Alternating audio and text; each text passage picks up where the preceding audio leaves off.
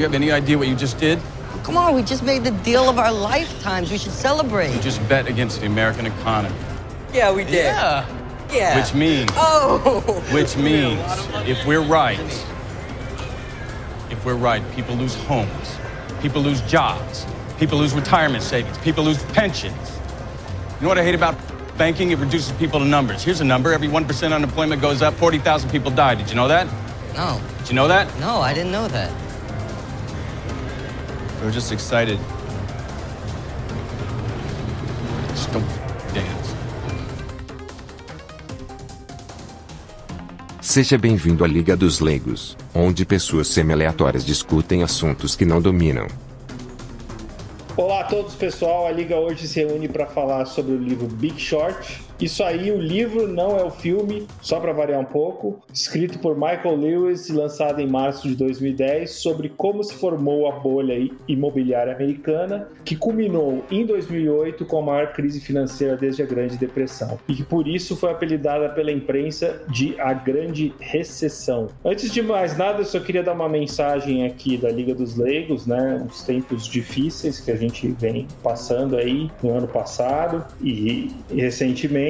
É, Magnum Nassus 2021, Trump, Gematria 1488, Farofa com Pastas, Sleeper Agents, Bugalu Activate Now! Toma essa, Dom das Trevas.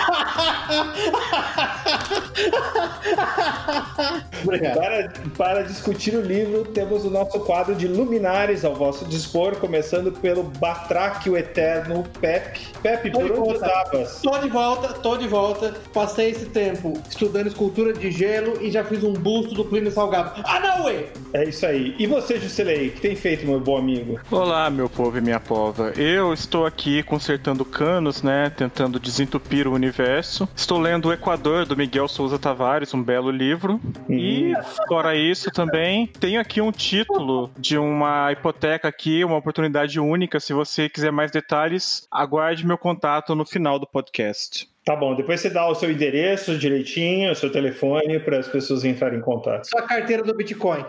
E o Zeno Estoico, também conhecedor de vinhos e queijos feitos com leite de lactantes afegãs. Diz aí como estão as coisas, Zeno. Boa noite. Boa noite.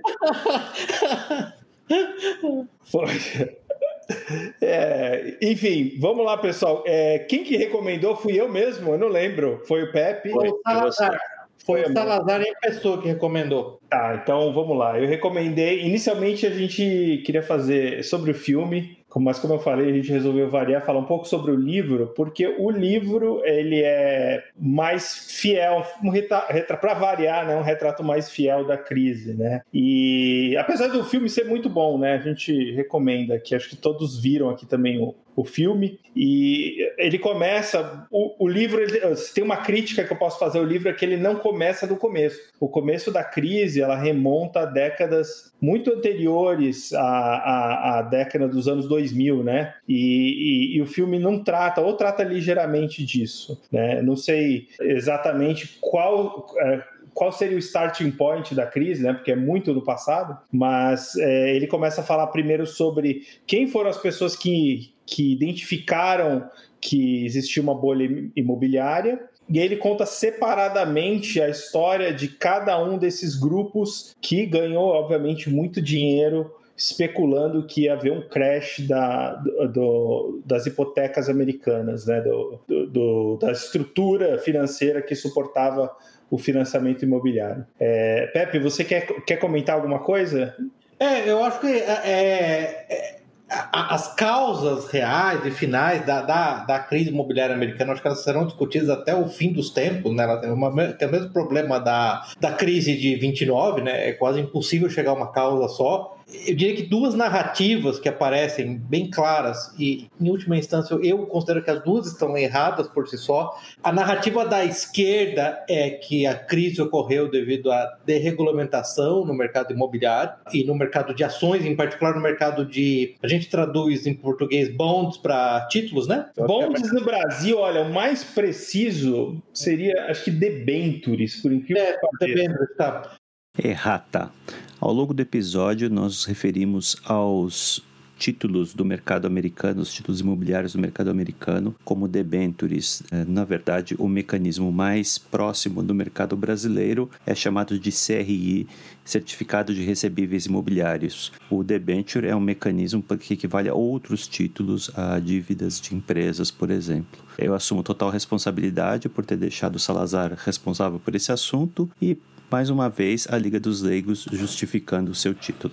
Então, no mercado de debêntures, né, do mercado de, de bonds, de, de, de hipotecas, é essa é a narrativa da esquerda e é a narrativa da direita, assim, porque a direita tem uma narrativa nesse caso, especialmente os fundamentalistas da igreja do Santo Livre Mercado do Sétimo Dia, né, o livre mercado não pode falhar nunca, ele é perfeito, ele resolve tudo, que é, culpa a, a crise toda numa lei de da década de 70, se não me engano, que foi, foi o Community Reinvestment Act nos Estados Unidos, que basicamente dava uma série de incentivos para que é, bancos emprestassem dinheiro para hipoteca para minorias e outros grupos que tipicamente não tinham é, é, um histórico de crédito que permitia a eles grandes empréstimos. Foi no então, governo Reagan, é isso? Nos 80? É, não, eu, se, eu me, se, eu não me engano, foi no governo Carter. Que eu me... vamos procurar na internet aqui, a gente procura na hora. Aqui é, tem tecnologia envolvida nesse podcast. Tem investment. 1977, se eu não me engano. Ah, 77. Governo, governo Carter. Governo Carter, foi do governo é. Carter. A, a, a ideia por si só não era ruim. E a, a, a, eu acho que o grande ponto da narrativa da direita nesse caso é imaginar que esse ato por si só forçou os bancos a emprestarem dinheiro para pessoas incapazes de pagar e por conta disso os bancos foram à falência. Essa também é uma narrativa simplória e falsa. Eu diria que essas são as duas narrativas. O livro, em particular, você vê claramente o pendor do Michael Lewis, que trabalhou no mercado, de, de, no mercado financeiro durante um bom tempo, depois saiu um tanto quanto desgostoso, ele claramente tem um, aquele, aquele o pendor mais, não, não, não diria necessariamente é, é esquerdista, mas muito mais progressivo, então ele sequer menciona a questão do Community Reinvestment Act do Exatamente. Do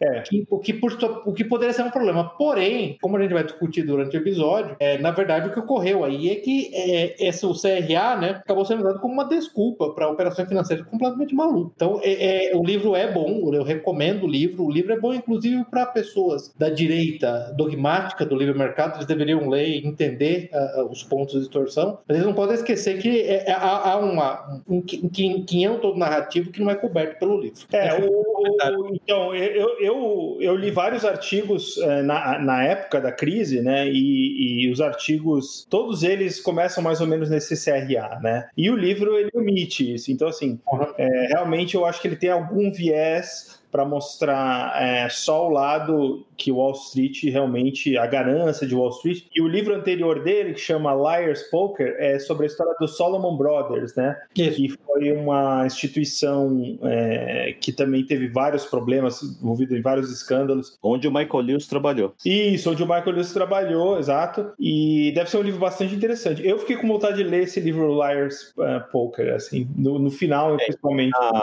na Amazon, inclusive, é, é, é, The Big Short é considerado o volume 2 da série, né? Hum, não sabia disso, não sabia. É, mas você lembra que, o, o, o, o Zeno, quando na abertura do livro, desse livro do Michael Lewis, é, é, ele fala do Liar's Poker, que na verdade ele tentou escrever uma espécie de exposé da indústria financeira americana Cautionary Tale, né? E é, não, mas ele falou que aconteceu que ele recebia cartas de milhões de estudantes, é, entendendo o livro como uma espécie de manual de instruções de como fazer o que ele estava fazendo. Sim.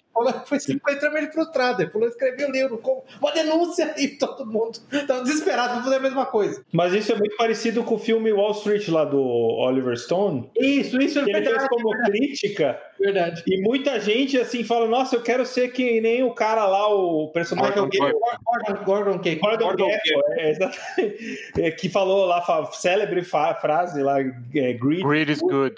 É, ganância é boa, né? E todo mundo, em, em vez de entender aquilo como uma crítica, o cara não é um filho total, não. É isso aí, greed is good. Então, é o famoso. É o efeito tropa de elite, né? Que o cara isso. faz um jeito, faz com viés e acaba tendo no, no público outro. British Good, lembremos, lembremos que é um dos motes de outra santa do panteão da direita liberal ou, ou direita sociopática, como você queira, que é Ayn Rand, né? Ah, Ayn Rand, é, exatamente. Inclusive, é assim, é, é, um absurdo no Brasil como está se espalhando a Ayn Rand. Outro dia eu vi aí um mega de um... Ah, como é que é o nome do cara? Henrique Breda. Até gosto muito dele, assim, é, cara. também. Ele tá, ele tá, ele tá passando para os discípulos dele para lerem a Rand. Eu li na época que eu era um libertário, né? E eu vim aqui fazer uma confissão. Confissão, mas... Ah. Né, eu li o tal do Atlas Shrugged há muitos anos atrás. O livro é uma porcaria. Eu falo, o livro é muito ruim, gente. O livro é muito ruim, mas muito ruim mesmo. Literariamente, literariamente é mal escrito. É. personagens são primárias, cartunescas. Eu, eu não entendo realmente essas E o livro, eu acho que tem umas mil páginas. É muito ruim o livro. É muito ruim. A única coisa boa que derivou da obra da Ayn Rand foi o jogo Bioshock. O primeiro. é. E olha, seu jogo foi legal, mas depois foi esquecido, né? O outro lá, Bioshock Infinite, mais legal. Mas enfim, fizemos aí uma digressão. Digressão, digressão. Enfim, mas vamos voltar lá pro, pra Você obra. quer começar, vocês querem começar é, é, dando uma pequena introdução, explicando mais ou menos a ideia do, da, das hipotecas nos Estados Unidos? Qual, qual, qual, é a ideia aí? Como é que a gente Acho que é bom fazer, porque o, o, conceito de hipoteca aqui não é muito comum no Brasil, muito menos que fizeram com elas, né? Então é bom dar uma explicada no, no, no é, eu, eu, tecnicamente eu, como funciona. É, assim, nós, nós aqui, fazer um primeiro um parênteses, nós não somos do mercado financeiro, então. E nós somos também a Liga dos Leigos, então a gente pode falar qualquer besteira. É, agora, é, a explicação a seguir, o disclaimer aqui, é da Liga dos Leigos Asset Management, que não tem nenhuma relação com o podcast. Manda bala, Salazar. Beleza. Então, assim, é, a hipoteca ela, ela, é um instrumento que existe nos Estados Unidos realmente para financiamento de, de imóveis, né? E no Brasil, acho que não tem assim uma coisa, um, um instrumento totalmente igual, a não ser um financiamento imobiliário comum, né? Acho que ele nem chama hipoteca aqui no Brasil. Não é, não é apenas para financiamento imobiliário, né? Em certas condições você dá casa com garantia para receber um dinheiro, não é isso também? É, é basicamente a gente está falando de financiamento imobiliário, mas as condições que, que isso acontece nos Estados Unidos são, são diferentes, né? É, mas o, o que acontece é o seguinte, né? É, durante algum tempo nos Estados Unidos eles quiseram expandir o financiamento, uh, como, como a gente falou até do CRA, né? existiu legislação para poder expandir e destravar esses financiamentos, tá? E, e através dos anos foi, foi se criando uh, mecanismos. Um outro conceito antes, que lá nos Estados Unidos você tem uma, uma questão que é a avaliação de crédito, né? Então, se você paga suas contas em dia, você tem emprego, renda fixa, você vai ter uma avaliação de crédito boa. Se é. você é um pé rapado, não tem nenhum, não tem casa, é viciado em crack, aí você vai ser ruim. Teoricamente, isso. É, aqui no Brasil tentaram fazer isso chamado cadastro positivo. Não é, eu saiba, não tentando foi... ainda, ainda estão tentando. Não foi para frente. É. é. é, eu, eu, acho que a ideia é boa, eu acho que é um mecanismo legal. Ah, sim, o problema com o mecanismo é, é, é a execução do mecanismo. o mecanismo desse tipo é, em última instância, necessário, né? Em, em, escala global ou, ou, em larga escala, quer dizer, porque tipicamente no vilarejo medieval, isso era a reputação que você tinha para com seus vizinhos de vila, né? Como é que você faz isso na escala, em escala de centenas de milhões de pessoas ou bilhões de pessoas? Você precisa de algo desse tipo, né? Então não tem jeito. É, a ideia é a palavra, a sua palavra que vale, né? Isso. Tá, e aí o que, que eles faziam com essas hipotecas, né, gente? Eles é, criaram um instrumento em que eles empacotavam várias dessas hipotecas em níveis, que eles chamavam de tranches. É, então você tem... É, não, é, não, não tão simples assim. Também eles pegavam as hipotecas, se chamavam de subprime, ou seja, aquele negócio que você já tem uma. Não, uma... Peraí, peraí, ó, tá vendo? O Zé, o Zé não organizou o episódio, ele vai ficar mal desorganizado. Agora eu vou ter que voltar. Eu, eu, quero, eu acho que a gente precisa voltar mais antes. Eu preciso só explicar uma coisa antes da gente começar. O que, que são esses instrumentos, os instrumentos financeiros, né? Porque a, a, a questão da... de Benton Woods. Isso. Segunda Guerra Mundial, não. A Primeira Guerra Mundial. Isso, Bretton Woods. Vamos, vamos voltar. Tudo começa com escambo. Escambo, vamos voltar com escambo. Não, é porque, porque vocês já estão entrando no, no subprime, eu só queria que é, poder pessoas entenderem como é que isso funcionou durante, durante décadas, né? É, eu lembro que foi o. No, no filme, inclusive, se fala disso, né? Fala-se do Lewis Ranieri, que foi um, um executivo de, de bond, de debentures, que vendia debentures na Solomon Brothers nos anos 70. A ideia básica é o quê, né? O indivíduo lá, o americano médio, meio do afegão médio, o americano médio, ele, ele consegue o, o financiamento, né? Ele tem hipoteca para comprar a casa dele, então a partir de agora ele tem uma obrigação de pagar durante 30, 20, 30 anos aquele montante total para recuperar a casa dele. É, historicamente, é, o americano médio ele era bom pagador, né? Você tinha uma estrutura específica de checagem do crédito dessa pessoa e a taxa de default, a taxa de insolvência era baixíssima, né? Então, baixíssima realmente menos, menos de 10%, né? menos de 2% em alguns casos. Então, a, a, ideia básica é os bancos, os operadores financeiros, eles gostariam de, de tentar gerar algum tipo de, de dinheiro com, com, com, isso, né? Especialmente porque o que acontecia com muitos desses bancos, olha só agora, eu estou emprestando dinheiro,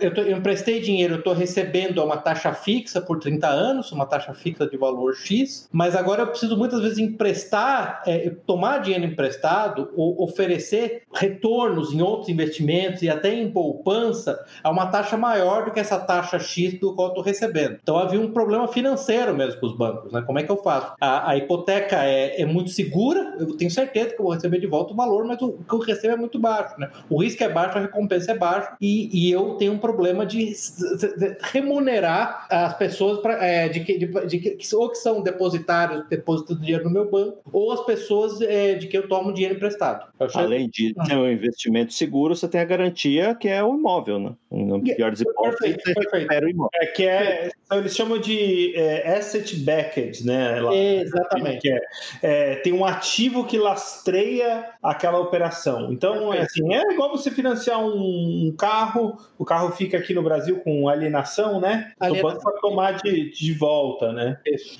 É, é. inclusive o termo em inglês, né? Já que a gente está conversando, porque vocês vão ver esses termos bastante, é o termo que o Salazar falou, ABS é Asset Backed Security, né? que é exatamente isso, o, o, nome do instrumento financeiro. Asset Backed é, é que você falou, lastreado por... Uh, ativo. Ativo. ativo. Lastreado por ativo, né? Caso, casa, carro, qualquer coisa. Então, aí o, esse, a solução que esse Lewis Ranieri deu, isso fica até claro no filme, no livro é bem claro isso, foi criar esse modelo do, do bond, que o Salazar me disse que basicamente a maneira, uma uma boa tradução seria debenture, né? no qual você é, cria um, um, instrumento financeiro, né? Um, imagine quase como se fosse um contrato no qual você coleta milhares dessas, dessas hipotecas e você, sabendo que isso vai ser pago em um tempo específico com uma taxa específica, você vende, você dá, dá, dá outras pessoas a oportunidade de comprar esse contrato agregado, né? esse bond. Esse é o grande ponto. Foi esse, esse foi o começo do mercado do mercado de, de hipotecas, de mortgage, né? que você em inglês, do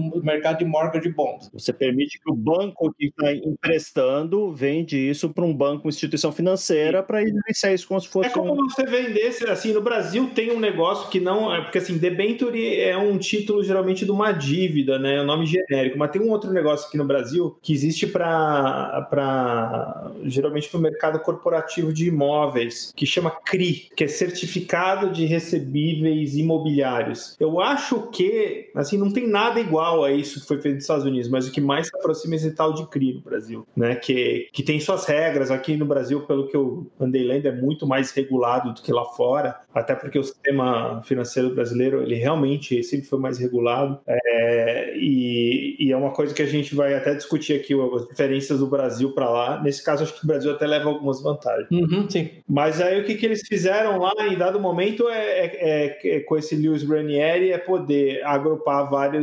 várias uh, hipotecas e a ideia dele era é, diminuir o risco, né? Porque você vai pegar pequenas fatias de várias hipotecas, né, e agrupar num instrumento grande. É, a, a ideia até que não era ruim, né? Você estava é, diluindo o risco daquilo, né? Porque não, tinha, não que, tinha que quebrar tudo ao mesmo tempo, praticamente. Né? Isso. Isso, não só diluindo o risco, como você estava criando um mercado para essas debêntures. Agora elas podiam ser compradas e vendidas, né? Agora você está começando a ser capaz de captar dinheiro, é, inclusive e com vendas e revendas, né? Da, da, desse, desse instrumento, desse contrato que foi criado baseado em múltiplas hipotecas. E um negócio interessante, quando isso foi criado, a, a probabilidade de insolvência era tão baixa, tão baixa, que a grande preocupação de quem comprava esse tipo de contrato era receber cedo demais, porque geralmente o que acontecia é quando as, as taxas de juros da hipoteca, ela, as taxas de juros elas, elas caíam, muitas vezes as pessoas preferiam é, pagar o valor total, refinanciar, pegar um outro financiamento com uma taxa, uma taxa de juros mais baixa, pagar o valor total e liquidar. Então é interessante você ver que nos modelos iniciais dessas, dessas, desses contratos, que geralmente tinha é o, o Salazar começou a falar de, de, do francês, do tranche, que é o tronco em francês, né? São as fatias, ele dividia em fatias e o interessante das fatias é que a, a fatia quando onde você tinha o, o juro mais, é, é, mais alto era a fatia que geralmente era, era paga primeiro, né? Que a grande preocupação era ser pago muito cedo, não ser pago muito tarde, né? Então olha, olha, olha só, era o contrário, né? O risco não era de insolvência, o risco era de ser pago muito rápido. Você não quer, você paga rápido porque você quer, você já paga durante um longo período para você poder amelhar o juro do período, né? Exatamente. Então você, você basicamente tinha, assim, os bancos, eles, para montar essas estruturas, só para entender, né, pessoal? Eles gastam dinheiro, né? Assim, tem, tem um monte de gente trabalhando. Então se o cara paga muito rápido aquilo, não vale a pena a operação para o banco. Começa, começa a ser ruim para o banco, né? Ele quer ganhar juros mesmo, ele quer o spread, né? O negócio do, do banco é ganhar juros, né? Tá, agora explica a história do subprime. Então, o subprime, o que aconteceu, né? À medida que o tempo foi passando, o pessoal eh, acabou, digamos, é, as hipotecas boas, vai. Chegaram assim, poxa, a gente precisa emprestar mais dinheiro. Foi aí que eles começaram a inventar a ideia do, de emprestar o dinheiro para mais gente, né? Para financiar mais imóveis e sem, sem fazer análise de crédito rigorosa. Essa foi a origem, né? Então, todos esses incentivos que foram criados pelo governo, né, até de dar para pessoas menos favorecidas, lá com, com menos crédito, começaram a criar um incentivo natural dentro da indústria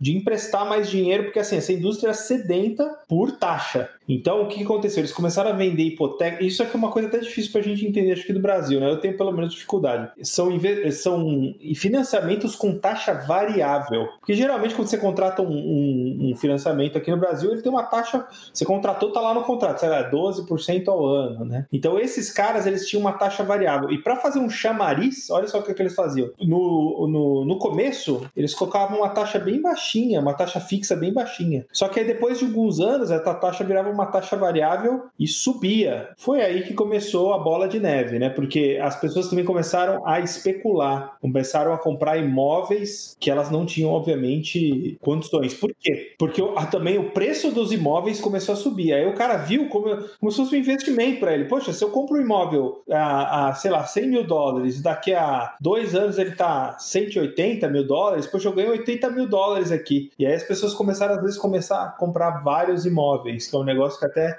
no filme isso é retratado e no livro também que, que eles descobriram que tinha pessoas que tinham cinco imóveis, né? No filme eles mostram é. uma stripper, né? Que, Sim, no livro tem essa stripper que de Las Vegas que tá lá fazendo o striptease dela, trabalhando honestamente, né? E aí ela confessa numa reunião de gente que mexe com esse mercado de subprime que ela tem cinco apartamentos sendo financiados, cinco imóveis. Então você pensa, uma stripper, por melhor que seja, qual é o salário dela? Um salário abaixo abaixo da média, não é um salário de gente do Silicon Valley, por exemplo. Como é que ela vai honrar cinco financiamentos? Se tem um outro caso também que é mencionado no filme, melhor, no livro, de um agricultor de morango, um plantador de morangos mexicano que ganhava, se eu não me engano, 20, 22 mil dólares por ano. 14 mil. 14, 14 mil dólares, isso. Obrigado, Pepe. E que deram a ele um financiamento de uma casa de 750 mil dólares. Ou seja, isso daí por baixo seriam mais de 50 anos da renda dele. Como é que você espera que que alguém com esse nível de, de, de, renda consiga honrar um pagamento desses. É impossível. No caso brasileiro, apesar de ser de, de o mecanismo da hipoteca como está no mercado americano não está disponível, houve um caso parecido, um momento parecido na história, por volta de 2009 até mais ou menos 2012, em que a economia brasileira crescia, cresceu uma taxa muito boa né, no, no, na mudança dos governos do PT. E aí começou um boom imobiliário em várias cidades do Brasil Brasil e chegou num ponto em que, por exemplo, em Brasília eu soube de uma história de um cidadão que ganhava 6 mil reais, comprou cinco apartamentos na planta, porque a ideia dele não era exatamente de financiar para coisa assim, mas ele queria flipar o negócio. Ele queria operar os imóveis, né? Uma coisa. Queria operar os imóveis. Sim, é idiota E- demais. Né? E no meio disso você tinha, além dos juros, você tinha parcelas intermediárias de 40, 50 mil reais, às vezes 100 mil reais, parcela de chave, parcela semestral, parcela anual. E o seguinte, para você comprar isso e pagar lá 500 reais por mês, com salário de 6 mil, vezes 5 vai dar 2.500, ok. Mas a hora que chega uma parcela intermediária dessas, meu amigo, se você não tiver um comprador, ó, tchau. De forma que em vários lugares do Brasil, em Brasília especialmente, mas eu vi em São Paulo e Rio de Janeiro também por volta de 2012, 13, 14, já começou, a economia não cresceu aquele tanto, os salários não iam sendo reajustados mais como foi no período anterior, e o número de distratos foi muito grande. Tinha um site até, o Bolha Imobiliária, em que eu entrava lá só para ver o povo do fórum lá, com as mais diversas explicações para isso, algumas teorias da conspiração, gente dizendo que ia ter choro e ranger de dentes padrão americano no Brasil, o que não chegou a acontecer, mas teve um estrago grande É, quando a um- economia Sim. desaqueceu, né? Teve um mini crash no Brasil, não teve do tamanho dos Estados Unidos, porque assim, existe um mínimo de regulação, né? É, o que aconteceu nos Estados Unidos é o seguinte, né? O sistema de hipoteca americano é uma, era uma espécie de, cara, de mainstay assim do, do, do sistema financeiro americano, era como se fosse um, uma. Alicerce. negócio, um negócio visto como super sólido, assim, né? Você não tem como dar errado. É. Que vinha há décadas funcionando e houve esse afrouxamento, esse afrouxamento das regras de financiamento, né? Até que, é, assim, o- no livro eles chegam a falar que, que o, o cara lá preenchia qualquer coisa na, na ficha lá do, de financiamento, né? Ah, renda, o cara chutava qualquer coisa lá, ninguém verificava nenhuma e dava financiamento. Então foi uma festa, né? Foi uma festa. E todo mundo, teve muita gente que ganhou dinheiro, que, que, que, que até soube operar isso e ganhou dinheiro, né? Porque realmente as pessoas especulavam na compra dos imóveis, fazia isso que você disse aqui no Brasil, é, de comprar imóveis, eles, eles, os imóveis sempre estavam valorizando, né? Aí a pessoa ia refinanciava, refinanciava, refinanciava eternamente. E nessa ela ganhava dinheiro, né? O que acontece é, aí entra a história do, do, do livro, que o primeiro cara que identificou esse negócio era um cara chamado Michael Berry, né? Que é, era um... Burry. Burry, Berry. Isso, o cara com síndrome de Asperger que tinha E, olho de vidro, né? e E no filme é o Christian Bale. Uhum. Ele é um neurologista, ele era um médico, na verdade. Isso, esse cara, ele, ele realmente começou a estudar esses, essas, essas hipotecas, né, e esses títulos, esses bonds aí, né, e ele começou a ver que a maior parte das hipotecas eram podres, né, elas não iam conseguir ser pagas e tinha um risco de default, de, É, de então, calote.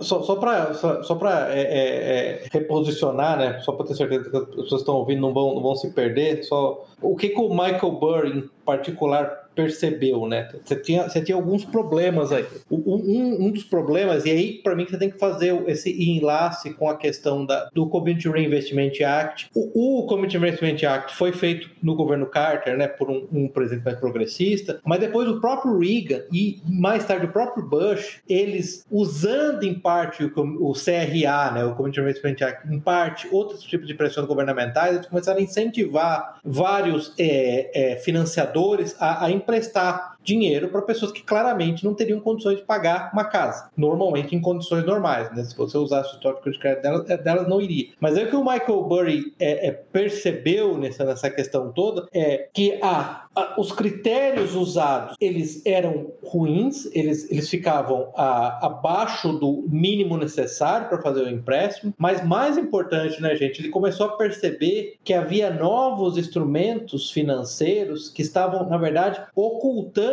esse risco, claro, dos compradores desses instrumentos financeiros. Para mim, essa, é a questão fundamental, né? Porque se você voltar para o ano de 2000, 2002, 2003, 2004, o, o, no livro ele fala daquela, se não Household Company, que foi uma das primeiras a tentar fazer algo desse tipo. No fundo, é emprestar dinheiro para gente pobre que não tinha condição de pagar. E sob os auspícios do governo, com a ajuda do governo, com um estímulo do governo, né? E eles acabaram, muitas dessas, empresas acabaram falindo, porque na época elas emprestavam e assumiam o risco do não pagamento, né? Eu acho que é a sacada aí, e é aí que muda em relação ao modelo brasileiro, né? E esse é o grande ponto, é o uso de bancos de investimento como Goldman Sachs, Lehman Brothers, o Bear Stearns, para criar instrumentos financeiros esotéricos, eu só consigo chamar isso de esotérico, não tenho outro nome para dar, que permitia eles esconder, esconder, né, é, essa, essa, essa incapacidade de repagamento. Essa que para mim foi a grande sacada. É, o, simples, é, antes que você um exemplo simples, né, gente, que é assim, que o Michael Burry percebeu, você tem, sei lá, um comprador, que, eu vou ficar no exemplo do Salazar, o cara ganha seis continhos por mês e tem um, um, uma, uma, uma, prestação de, sei lá, 5 mil. Aí ele está na Califórnia. Aí você pega 300 desse cara da Califórnia. Aí você põe no mesma, na mesma debenture, no mesmo bond, com mais 3 mil é, do Texas, mais 4 mil de, de, de, de, Oklahoma. Você faz esse tipo de coisa e uma das, um dos exemplos você fala, não, como agora tem muita gente nesse pool aqui, esse pool de pessoas está diversificado, todo mundo pobre, ninguém vai ter condição de pagar nada. Mas como ele está diversificado, a probabilidade de todo mundo não conseguir pagar ao mesmo tempo é muito baixo e, por Portanto, na verdade, o risco, de, o risco disso aqui virar, ficar insolvente é muito baixo. Que, na verdade, não faz muito sentido porque as forças macroeconômicas que vão levar as pessoas a não pagar em um estado são muito parecidas com que vão, não, não, não, vão levar a não pagar em outro. Então, esse tipo de coisa, né, que o, que o Michael Burry começou a perceber que era um problema, né? E as agências de classificação de risco, né, de crédito lá, a, a Moody's, a, a Fitch a Standard Poor's, na verdade, elas aceitavam esse tipo de explicação, esse tipo de modelo matemático furado, que muitas vezes era proposto pelos próprios bancos de investimento. Né? Esse, é, esse, esse, é o ponto principal do, do Michael Burry, né? Assim, primeiro, primeira sacada dele que ninguém mais teve, né? Aí nós entramos no, no que para mim, não vou dizer que é o grande, é, talvez seja o grande vilão mesmo da história, que é o seguinte, você tá, como você descreveu aí, Pepe, mostrando como é que eram formadas as tranches, né? Você ia juntando aquele monte de pobres, vamos ser bem claros aqui. É, é isso mesmo. E aquela coisa, uma associação, de, um grupo de pobres assim, cada um com a sua hipoteca hipoteca não vai fazer com que um torne o outro mais seguro para pagar. Não é um pool de pobres se responsabilizando pelo barraco de alguém. E aí, você começou a persuadir por todo tipo de incentivo, inclusive os por baixo do pano, né, as agências de risco a classificar esse tipo de loucura como sendo, uma, como sendo uma, um título respeitável, classificação AAA. Às vezes você tinha menos de 5% de hipotecas AAA lá, uhum. e ia lá uma agência de risco dizer que tinha 88%, eu lembro desse percentual muito bem uhum. no livro, dizendo que aquilo lá tinha 85%, 88% de créditos que seriam seriam é, honrados, pagos. Uhum. No final das contas, esse tipo de gente, essa, essa atitude das agências de risco, assim, que já eram mal vistas em Wall Street, mas todo mundo fechava os olhos pro lupanar que era, foi que ajudou a coisa a ficar cada vez maior e mais alavancada, né? Lupanar é a palavra. Eu acho que, assim, um dos grandes vilões dessa história toda são as agências de avaliação de risco, porque elas tinham credibilidade, elas emprestavam o nome delas, credibilidade delas, para claramente é, chancelar operações que eram completamente malucas e não tem o nome para dar, fraudulentas. A grande vergonha, se você for olhar, e procrédito da da esquerda, dos progressistas americanos, quem sempre clamou por uh, prisões das agências de uh, análise de risco foi muito mais a esquerda, eles perpetraram essa fraude e não aconteceu nada com eles. Né? Negócio impressionante. Exatamente, essa observação que eu ia fazer. Eles estão aí até hoje, eles não sofreram, que eu saiba, absolutamente nada com isso. Olha, eu, eu, eu, eu acho bom dar esse exemplo para quem não, não leu o livro, só assistiu o filme, porque ilustra bem um outro exemplo. Né? É, então a gente falou um pouquinho do, da história de crédito. Então chama, nos Estados Unidos tem vários notas de crédito. Um dos principais chama FICO, que é de uma empresa chamada Far Isaac Corporation, que foi criada na década de 50. Basicamente a nota vai de, se eu não me engano, é de 500, ah, não, 300, se eu não me engano, 300 e pouco, 380 a 880, um negócio assim, tá? Basicamente um, um cara que tem seus negócios em dia vai ter 800, 700, 800. Um cara que teve milhares de falências vai ter 300, mas um cara assim que não tem uma boa história vai ter uns 500, digamos assim. Uma das coisas que essas áreas de risco faziam, elas pediam um, um score disso aí, mas elas pediam, olha só, elas pediam um score médio. Médio. Médio médio. Agora, qualquer estudante de estatística do primeiro ano, qual é o problema disso? O que, o que, você fazia nesse caso? Você pegava um grupo com score muito alto, um grupo pequeno com score muito alto, colocava esse grupo junto com um grupo com score de lixo, score de lixo, e a média médio exatamente ia para um valor que era minimamente aceitável, mas naquilo ali que você tinha, na verdade, você tinha, para cada grupo de 10, você tinha três pessoas que iam pagar e sete que não iam pagar. Então esse valor médio não, não serve para nada no final das contas, né? É, é, é, aquela, você acaba entrando na, naquele problema, aquela bobagem, aquela brincadeira de estatística, que é, que é uma bobagem, mas que nesse caso valia. Se, é, se eu tô com a, a, a, cabeça no forno a 100 graus e, e, os, e, os, pés na geladeira a 0 graus, a temperatura média do meu corpo não é 50 graus, eu estou sendo torrado e congelado, na verdade. Esse é o típico de coisas que as agências de risco, e era o modelo delas, elas pediam. Isso, isso me chocou, inclusive, quando, quando eu li. Elas pediam, elas falavam que elas não tinham condições de analisar o, o a, nota do, de, do histórico individual, então elas, elas tinham que ter um valor médio. Uhum. Exatamente. Quando eles faziam o tal do. Porque, assim, em algum momento, né, essas hipotecas aí, eles faziam um processo de securitização, que chama, né, que é esse fatiar tudo isso aí em pedacinhos pequenos e empacotar em outros instrumentos, né? E nessa, nesse negócio eles criavam esses instrumentos exóticos, que um deles se chamava CDO, que virou até o vilão, né? Eu fui ler até um pouco a mais sobre isso para tentar entender, porque o livro ele explica é melhor do que o filme, mas não explica tão bem. E assim, na internet parece que explica também um pouquinho melhor do que no livro, mas mesmo assim é um negócio muito difícil de entender. Eu acho que tem que, tem que realmente se dedicar. Mas assim, pelo que eu entendi, o que, que é o CDO? Você, eles pegavam lá o trend pior de todos os. O, o nível pior de crédito, digamos, de todas essas bonds aí, né? De hipotecas desses negócios, e empacotavam em outro instrumento, que era o tal do CDO, e reclassificavam tudo, dava pra agência reclassificava. E a agência ia lá e reclassificava aquele negócio que no bond original era ruim, ela reclassificava como bom. Olha só, porque eles misturavam tudo de uma forma para reclassificar de uma forma positiva. E aí eles revendiam isso aí. Ô, ô Salazar, eu, eu quero parar aqui e que as pessoas po possam começar a entender isso, porque eu acho que isso é importantíssimo para entender. Gente, eu, eu dei o exemplo lá do, dos, dos, pequenos grupos de, de tomadores de empréstimo de hipoteca do, do Texas, do Arizona, da Califórnia. Que o Salazar está dizendo, os bancos de investimento, com a anuência das agências de, de classificação de risco, os bancos de investimento são vilões também. E, e essa operação que eu falei de pegar é, 3, milhares de pessoas de três, quatro estados, eles pegavam estes contratos já com milhares de pessoas e faziam contratos de contratos. Eles agregavam o que já estava agregado e essa segunda agregação eles já consideravam uma nova diversificação e, portanto, consideravam uma taxa de risco menor. Então, então você vê o nível de maluquice, na verdade, é, é basicamente assim: é, é o prédio, os, todos os apartamentos do primeiro andar têm mais probabilidade de, é, é, eu acho que é um exemplo que ele deu inclusive no livro, de inundação. Mas aí eu faço o quê? Não, eu pego de vários apartamentos, eu pego de vários é, apartamentos e falo, não, mas agora está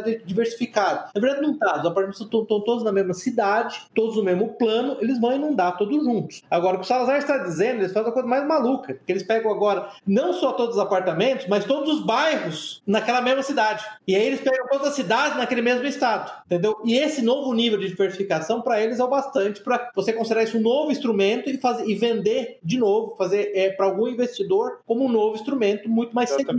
Então ele, eles, eles fingiam que estavam diluindo o risco, mas na verdade eles estavam concentrando o risco. É pior ainda, né? Então esse instrumento, isso foi uma bola de neve, né? E isso virou um mercado, o tal do CDO, que, que é essa securitização em massa que foi feita do, do, do primeiro andar de todo mundo, vai, digamos assim. É, é uma loucura. E, e, no livro eles mostram lá que foi o, o, Michael Burry, teve um outro investidor lá que é o Steve Eisman, que tinha lá uma, uma asset lá dele, lá uma, um, uma firma de investimento. Um de, uma isso, firma. uma firma de investimentos. E um Zé Ruelas lá, de, acho que era da Califórnia, né? Que eram uns, uns molequinhos lá. Um trio. Isso, que. O que... Charlie Ledley, o Jamie Mai uh, e depois aí o Ben Rocket, né, os três. Isso, e esses caras foram os, os primeiros a, a, ver isso, né? E é daí, evidentemente, a se posicionar e a apostar que isso aí daria. Uh né? Isso. E começaram a comprar, a pedir seguros contra esse tipo de, de coisa, né? Seguros apostando na quebra do mercado. Ah, esse é um, esse é um mecanismo que precisa ser explicado direito. porque Isso, então, mas, é- mas aí, por isso que eu volto, pra mim, o grande herói dessa história toda, né, foi o Michael Burry, porque foi- ele foi o primeiro a começar com essa ideia, né, e, mas como ele é realmente meio autista, ele não é muito bom, é muito bom, né, completamente é, é- é incapaz, então, se relacionar publicamente, ele não, ele, não, não teve o crédito que mereceu, mas na verdade, quando ele percebeu isso que ele tá falando, quer dizer, Eu não achei ele tão, tão autista. Nas palestras dele, ele mesmo se acha autista, ele mesmo fala, olha, pra mim falar com pessoas é um, é um sacrifício enorme, uma coisa que me desgasta. Ele, na verdade, fechou o fundo dele no final, porque eu não- aguento mais interagir com pessoas. A minha interação com pessoas é, assim, um- é algo que me causa dor física, né? Assim, é, praticamente foi, foi isso que ele falou. Então, ele percebeu que como? Então, então, então você tem fraude, você tem incapacidade de analisar cognitivamente os resultados ali, você tem o que a gente chama em, em teoria moral ética, e tem economia moral hazard, nem sei se tem uma, um, um- um equivalente em português, mas a ideia básica do moral hazard é quando você tem... Oi? risco moral. Risco moral mesmo? Então, quando você tem no mercado uma situação no qual alguém pode se beneficiar do sucesso de uma operação, mas ele não sofre qualquer prejuízo com o risco. Essa é a ideia básica. Quando ele começou a perceber tudo isso, ele falou: não, mas o, o mercado imobiliário como todo ele é basicamente fraudulento e ele vai entrar em colapso. Ele vai entrar em colapso porque todas essas, essas debêntures aí, essas mortgages vendidas, elas, elas vão começar a ficar insolventes. Todo mundo que investiu nisso não vai ganhar dinheiro nenhum. né? Aí ele, o que ele resolveu fazer, ele falou: eu preciso apostar contra isso, porque eu, eu vou ganhar dinheiro apostando contra isso. E não tinha como apostar Antes, antes da gente entrar na história do credit swap, só eu explicar aqui o cenário que a gente tem. Eu acho que as três causas aqui da crise estão claras. Tem uma que vocês não mencionaram ainda. A primeira, obviamente, é a ganância, né? O pessoal quer vender, quer fazer o dinheiro. O segundo ponto é a incompetência, né? Porque as pessoas começam a criar esses fundos exóticos, chega um momento que ninguém mais sabe o que está vendendo, né? Empacota, sei lá, mercado de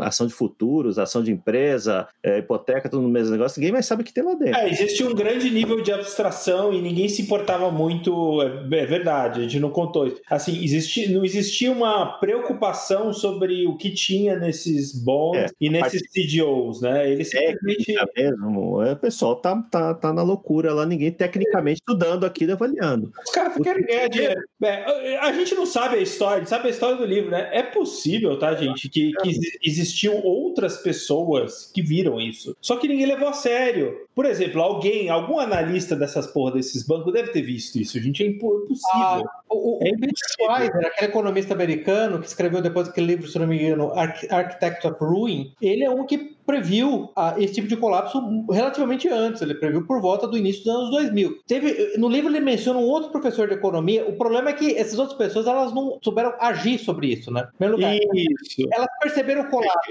Ó, perceba o seguinte: você está dentro de um banco. O problema do. Você que é o, cara de risco, é a mesma coisa que você está, sei lá, no, no- numa fábrica e você é responsável por segurança no trabalho. Você não apita nada lá. Quem apita é quem está gerando lucro. Quem está gerando lucro é os, os caras que estão vendendo esses fundos. Exato. Exatamente. de risco está lá porque tem que estar. Vocês falaram lá que é, é a certeza da impunidade, que não só as agências de risco tinham um relacionamento promíscuo com os bancos, como o governo também. O governo também tem responsabilidade por isso. A SEC lá tinha, e isso mostra no filme, né, que tinha gente da SEC lá que estava muito mais interessada em arrumar emprego no banco do que em puni-los ou fiscalizá-los. Então, é essa certeza de impunidade que alimentou isso tudo, né? É, tanto é que ninguém até hoje foi punido, né? Como a gente já falou, nem, da, nem nenhum desses órgãos, nem dos bancos, nem da, da própria SEC. E é um próprio assunto que é levantado pelo Taleb no, no Skin in the Game, né? Que ele fala das limitações a isso que deveriam haver, de ordem moral e eventualmente legal. E também do tipo, quanto que você vai deixar um burocrata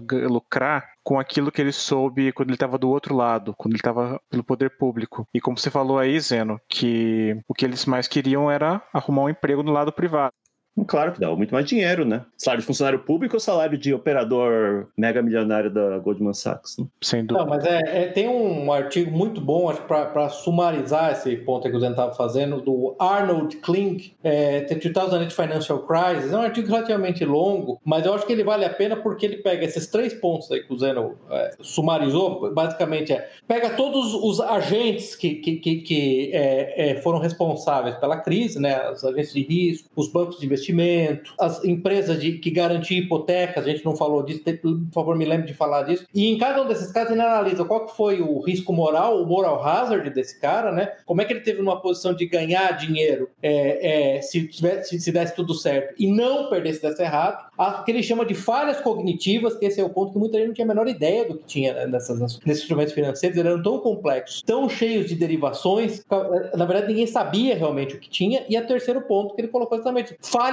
fa, falhas, falhas políticas, porque os reguladores, é, a cada momento, eles não foram capazes de é, evitar ou o risco moral ou de corrigir o problema dessa falha cognitiva dos participantes do mercado. Então, é um artigo muito bom porque trata exatamente disso, tá? Para cada, cada um deles. Governo após governo tem muito interesse em que as pessoas consigam usufruir desses mecanismos porque é uma sensação de prosperidade, né? O sonho americano, ter a casa, ter o emprego, ter o carro. Então, quando, você, quando a pessoa consegue, vai, inevitavelmente vai ter dividendos políticos quando a pessoa conseguiu prosperar sob aquele determinado governo. É, isso é, isso é similar a uma discussão que eu eu constantemente tenho com o Salazar sobre uh, os, os, auxílios emergenciais, tanto no Brasil quanto nos Estados Unidos, né? Eles têm uma componente eleitoral, evidentemente, ainda que eu considere que nesses, em casos específicos eles são necessários, mas obviamente para o governante, aí você pode inclusive falar no, do risco moral do governante, porque o governante ele, ele se beneficia eleitoralmente da, do relaxamento da regulação do mercado e, portanto, da, da aparência do aumento do, do número de casas, de número de proprietários, novos proprietários, mas ele não corre o risco diretamente no caso do colapso do mercado. Você vê um exemplo interessante onde o, o, o, risco moral afeta todo mundo, incluindo os reguladores. Né? Então, por isso que esse é um artigo muito interessante, que eu acho que ele, assim, se você tivesse que sumarizar mais ou menos, o problema é exatamente isso aí, para cada um dos elementos. Mas antes de a gente falar isso, antes de a gente chegar nesse ponto aí, é, a gente ia começar a falar do crédito, do, do, da, do, da questão do que, que o Michael Burry fez, certo? Sim. Uh, só para. É, é, o, o, o ponto é o Michael Burry, ele queria, ele percebeu que esse colapso ia acontecer. Ele identificou, o que, tudo que a gente falou nos 10 minutos aqui, ele identificou relativamente antes, foi em 2004, 2005, né? 2005 por aí. É, e ele tinha um fundo de investimento dele. Ele saiu da medicina para só investir dinheiro, estava tendo retornos excelentes apostando em ações, né? Ele não era, ele não apostava no mercado de debêntures, de bonds, era só no mercado de ações. Ele percebeu isso e resolveu apostar no mercado de ações. É, no, desculpa, no mercado de debêntures. Contra, ele descobriu que não existia um instrumento de crédito, até em grande parte porque as pessoas diziam, olha, casas, o valor de casa sempre sobe as pessoas sempre pagam as suas hipotecas. Então, por que, que você quer apostar que isso não vai acontecer, você quer apostar contra um evento que nunca aconteceu na história, né? E tem discussões interessantíssimas dele com os investidores, com o cara que era mentor dele, cujo nome me fugiu agora, falando: olha, você não tem habilidade de prever tendências macroeconômicas, deixa de ser maluco, não sei o que, não sei o que lá, né? Essa foi, essa foi, foi a discussão toda. Ele acabou conseguindo com alguns bancos esse instrumento, né? Os bancos criaram um instrumento novo para ele, chamado Credit Default Swap, não sei nem como é que a gente vai traduzir isso, mas a ideia básica é, é seria uma espécie de troca de crédito em caso de insolvência, na verdade, você aposta que aquela particular é, debênture lá, que o particular bond, não vai, vai falir, né, não vai ser pago, vai virar insolvente, e no momento que ele virar insolvente, eu recebo um dinheiro. Então, em certa medida, é uma espécie de, vai, a grosso modo, é, me ajuda aqui, a grosso modo é um seguro que você está fazendo contra aquela particular, aquele particular instrumento financeiro. Sim, é um seguro e, inclusive, existe isso até para dívida soberana dos países, né? Então, no Brasil, vira e mexe, a gente ouve, ah, que o, o, o preço do CDS brasileiro aumentou, que é justamente a aposta que o Brasil vai se tornar um país é, mais solvente solvente ou menos insolvente. Isso. O que é interessante é que eles criaram outro instrumento com isso lá, que é o Synthetic CDO. Nasceu e aí eles puderam, impressionante isso, né? que eles replicaram a mesma dívida dos CDOs N vezes. Isso, estivessem criando as hipotecas 10, 15 vezes de novo. Hum. Porque o que, que, acontece? Esse CDO ele é como se fosse um espelho da dívida original, esse sintético. Então ele captura o fluxo do pagamento da dívida de uma mesma forma que ele pagaria da dívida original, só que vindo aí do cara que está financiando o, a aposta na queda, né? Então, por exemplo, o Michael Burry gastava os tubos de dinheiro a cada ano que passava, como se ele estivesse pagando hipotecas virtuais, digamos assim, tá? Porque uma fração, era... né? Uma fração das hipotecas. É, é, é. E aí esse Synthetic CDO, ele, ele era ele era como se fosse um espelho das dívidas originais. E eles começaram a vender esse Synthetic CDO, CDO sintético, para N pessoas que, que começaram a apostar contra, né? Porque o Michael Burry foi o primeiro, mas aí outros começaram também depois a apostar contra. né? Inclusive teve uma empresa, né, que, que é retratada no filme também, e que era especialista nesses CDOs. E o, o cara que era o gerente desses CDOs, ele se orgulhava em que ele tinha ganhado muito dinheiro com, com isso, que ele achava um grande negócio. E aí o tal do Steve Eisman, que era o outro investidor, não se conformou, né? Falou assim, como é que esse cara não... Esse cara é um imbecil, ele não sabe o, o que que ele tá criando. Ele tá criando um pesadelo aqui que pode quebrar banco, né? Na hora o cara sacou do risco que era é, a criação desses múltiplos CDOs. né? Foi engraçado. Então, mas é aí que é, né, o Salazar, que vem para mim o ponto interessante, porque não foi simplesmente o Community Reinvestment Act e o fato do governo, incluindo o governo direitista do Bush, né, que estava mais ou menos influenciando, torcendo o braço, mas influenciando, tentando convencer os bancos a emprestar dinheiro para pobres. Isso aí teria um impacto específico na economia. A existência do CDO e depois do, do Synthetic CDO, na verdade, é, multiplicou esse impacto por 100 milhões, né? Esse Isso. esse foi o problema, entendeu? Então, isso, isso não foi culpa do governo, isso não foi culpa do Community Reinvestment Act, né? Essa Isso. narrativa simplória que fica aí, porque é um negócio que a gente não, não, não sei se ficou claro para todo mundo,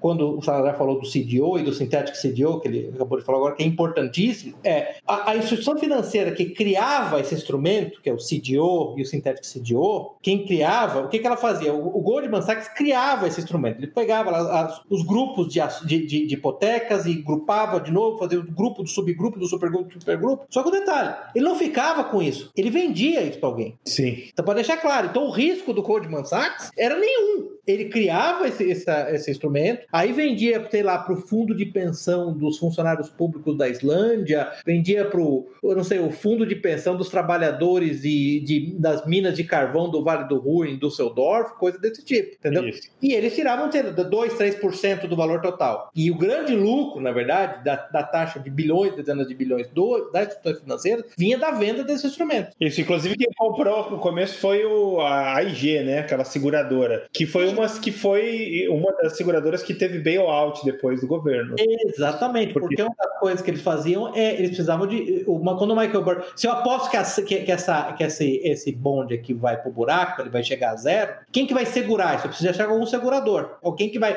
quem que vai estar apostando do outro lado, né? Aí, é, no caso, foi a AIG, que basicamente ela começou a apostar. Ela começou a fazer todos os seguros porque ela imaginava que, que o valor, que o risco da insolvência era baixíssimo. E ela cobrava um valor inclusive, barato, né, o Salazar? Acho que era engraçado, né? Era, era 0,12% do valor total por ano, era um negócio assim, né? Isso, até eles caírem na real. Aí chegou lá, chegou a informação muito tempo depois na IG, aí eles pararam. Só que aí o Goldman Sachs pegou e começou a vender para outras empresas isso aí, entendeu? Continuou. Só que não foi para a IG, só que a IG, a IG já estava toda comprometida, né? Na crise ela foi salva, porque como ela, ela a- atua meio que como um resseguro, né? O seguro, ela segura as seguradoras, né? Além, ela foi dada como essencial, né? Serviço essencial, que Isso. poderia contaminar até outros mercados. Então ela foi salva no final. É, você falou de contaminar outros mercados. Para quem não assistiu, é um filme que é da, original da HBO, que chama Too Big to Fail. Não sei se vocês já assistiram. Se não assistiram, eu recomendo fortemente. Não, não vi.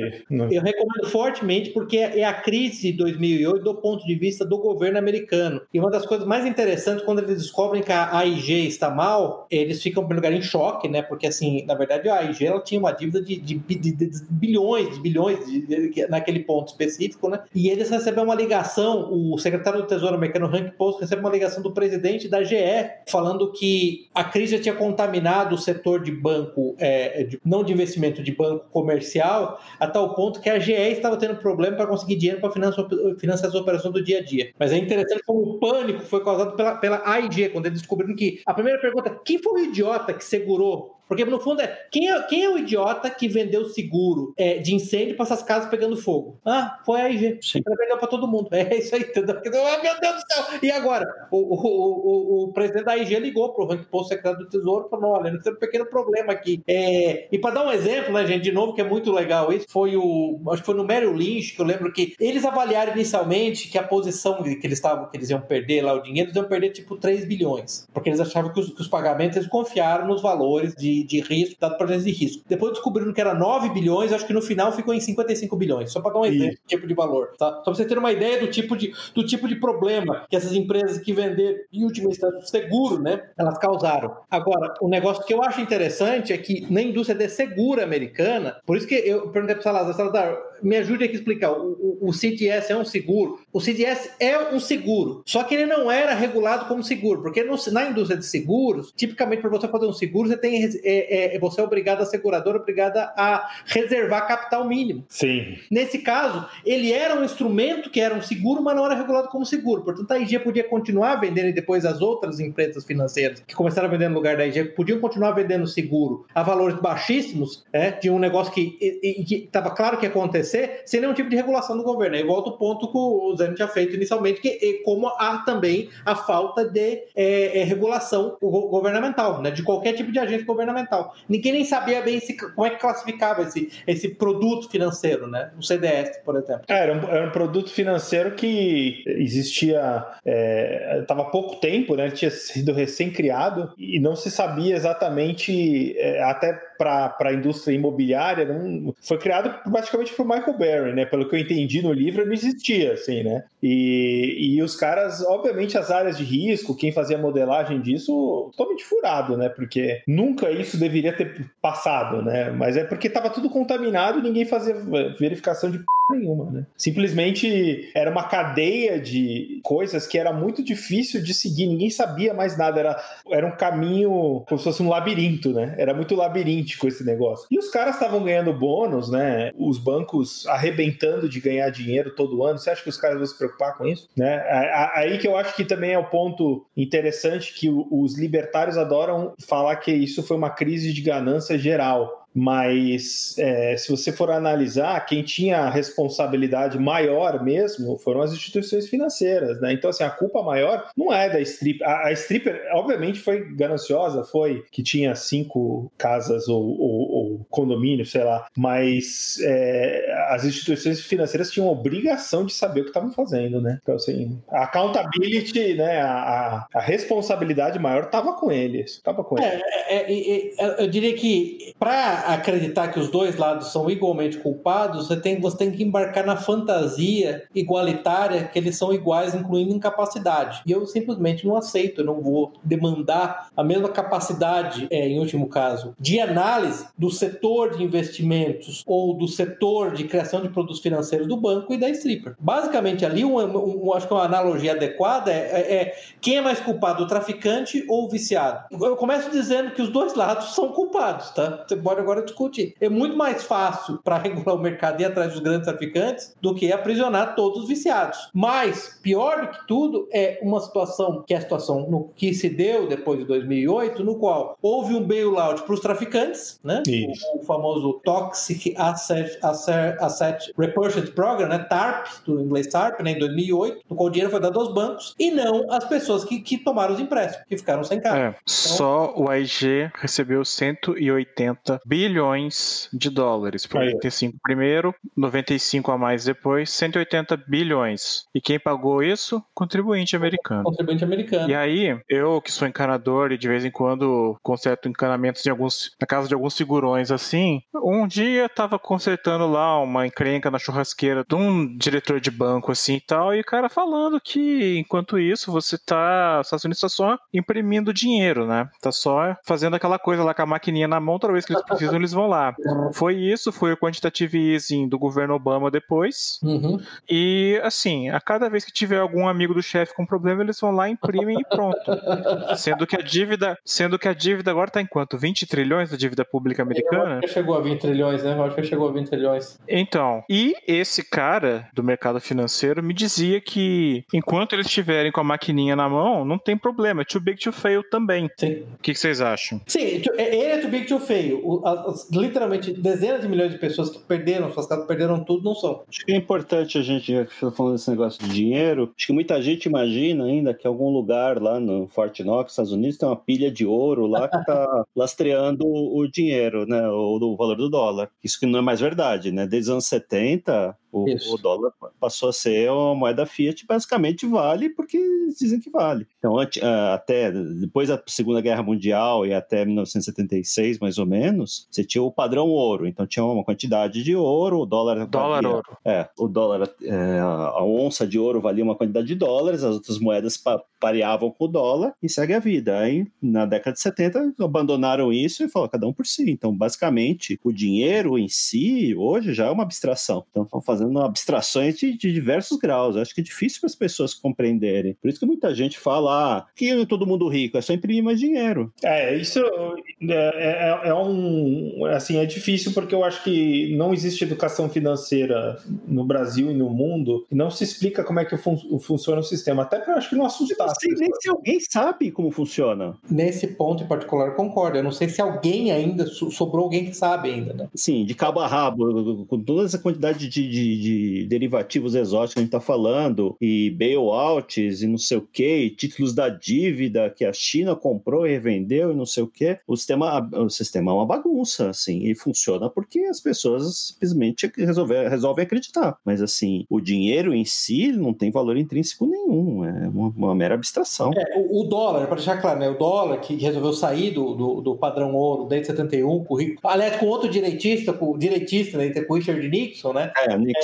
É, foi com o Nixon, né? É, Ele, ele acabou, nós entramos nesse modelo aí, como o Zeno tá falando, na verdade, o que se baseia em duas coisas: na confiança, né, número um, confiança por uma série de fatores externos ao mercado financeiro, incluindo o poderio militar dos Estados Unidos, capaz dos Estados Unidos de imaginar que você pode pagar suas dívidas, e dois, é porque tem o alavancamento. Presume-se que as pessoas não vão todas remover o seu, seu dinheiro do banco ou dos investimentos ao mesmo tempo, né? Esse é Uhum. o problema, né? Não esqueça que a confiança, que a maioria das instituições financeiras trabalha hoje com um nível de alavancamento, né? É muito, é muito alto. Da, é, se eu não me engano, a- na, na última revisão era algo de 4 para 1, né? Elas precisam ter apenas um dólar. Cada quatro que elas tomam, elas precisam ter apenas um. Eu acho que é maior nos Eu acho que é maior. No Brasil, que esse sistema chama de sistema de reservas fracionárias. Isso, né? isso. E cada país define a taxa de alavancagem. Acho que a dos Estados Unidos é bem alta, se não me engano. Eu não lembro, mas é bem alta. Mas essa questão de confiança tá caindo, né? Tanto é que o, um dos motivos que o Bitcoin tá explodindo aí, sabe, um negócio também, outra, outra abstração em cima da abstração, né? O dinheiro já é uma abstração, e você coloca uma outra que é uma, moeda, uma criptomoeda em cima, é porque as pessoas não estão com confiança que o dólar vai durar isso tudo, né? Sim, sim. É, existe hoje uma desconfiança no sistema geral. Eu acho que com a crise do subprime ela, ela se agravou mais ainda. E agora que a gente está vivendo esse cenário de pandemia, né, de é, que houve uma impressão. É, quanto, quantos por cento dos dólares foram, foram impressos durante a pandemia? Acho que é uma coisa absurda, né? É, eu me lembro do número, tipo, do- 20% É, né, em eu- 2020.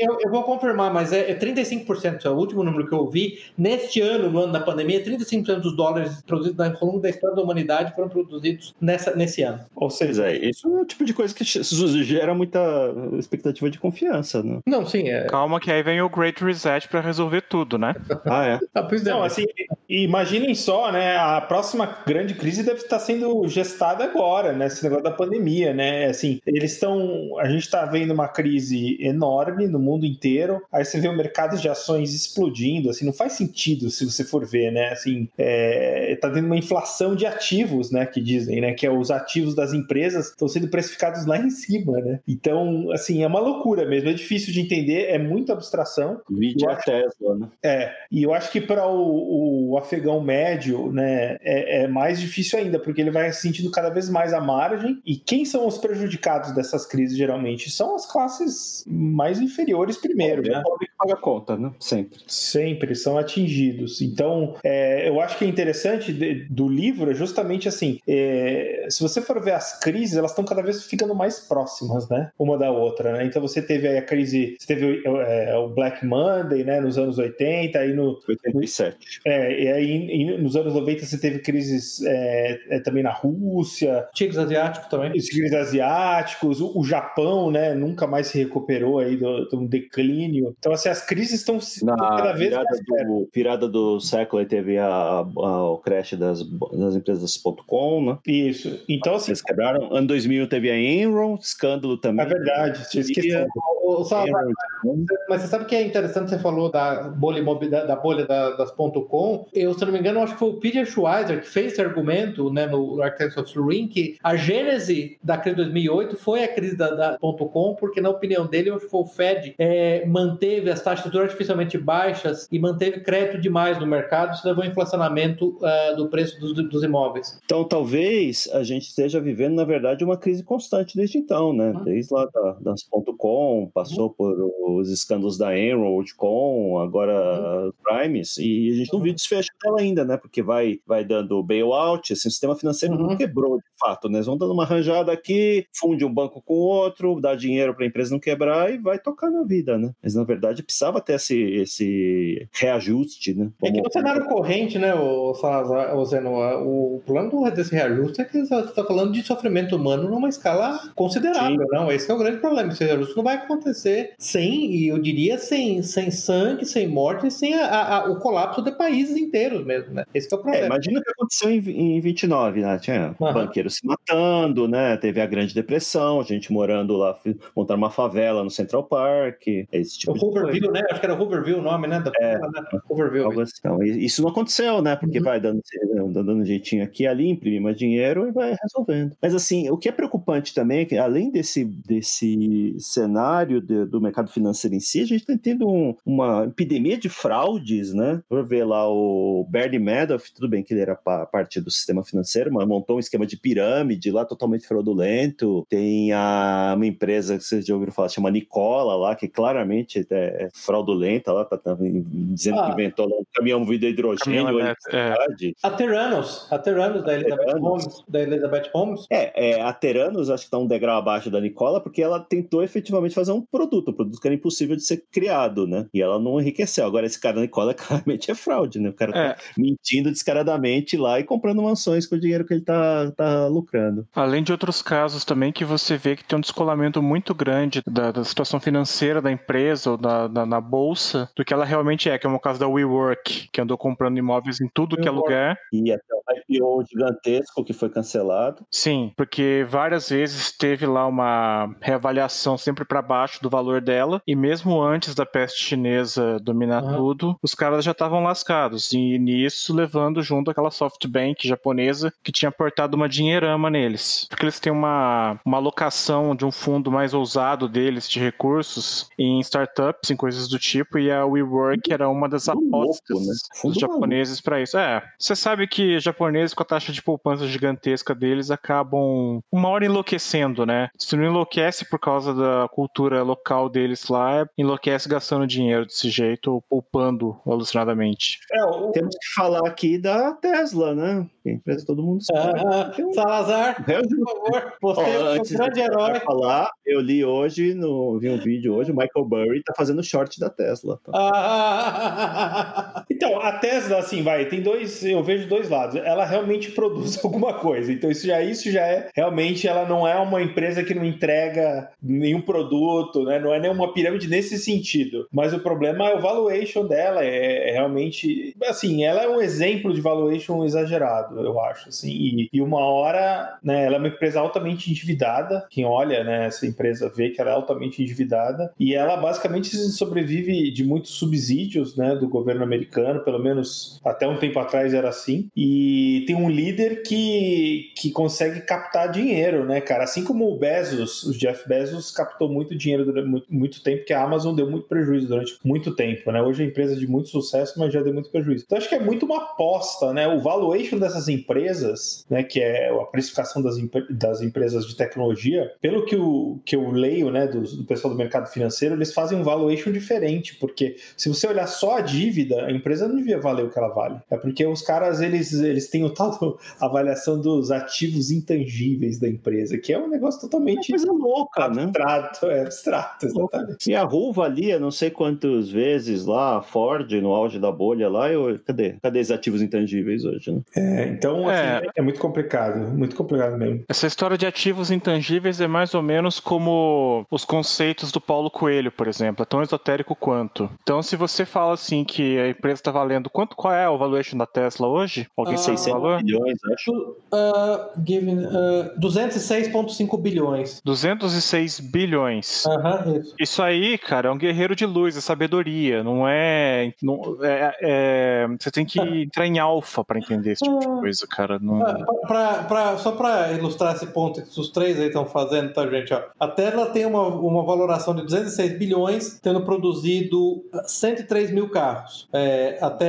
até 31 de março. Nesse mesmo período, a Toyota, que vale 202 bilhões, produziu 2,4 milhões de carros. É, a produção anual da Mercedes-Benz é 15 vezes maior que a, maior que a Tesla. E a Mercedes é, tem um valuation inferior da Tesla. É, não então- é 15 vezes mais bem avaliada. Então, esse é o ponto. É, É complicado. Mas também apo- apo- apostar contra é ter que ser. Esse é um negócio que até foi legal que o Zeno falou aí. Apostar contra qualquer coisa que é tal do short, né? A gente não falou o que é o short, né? O, o, Uhum. o filme fala ah, rapidamente, né? Que é assim, apostar contra, mas é basicamente o seguinte: é você assumir uma posição vendida, geralmente, que, que se fala, né? Que é você espera eh, ganhar dinheiro na queda, né? Para você eh, você vende um negócio mais caro e compra mais barato e ganha nessa queda. Isso é o tal do short, né? E apostar contra é um negócio que exige muita coragem, né? Ou autismo no caso do é, Michael.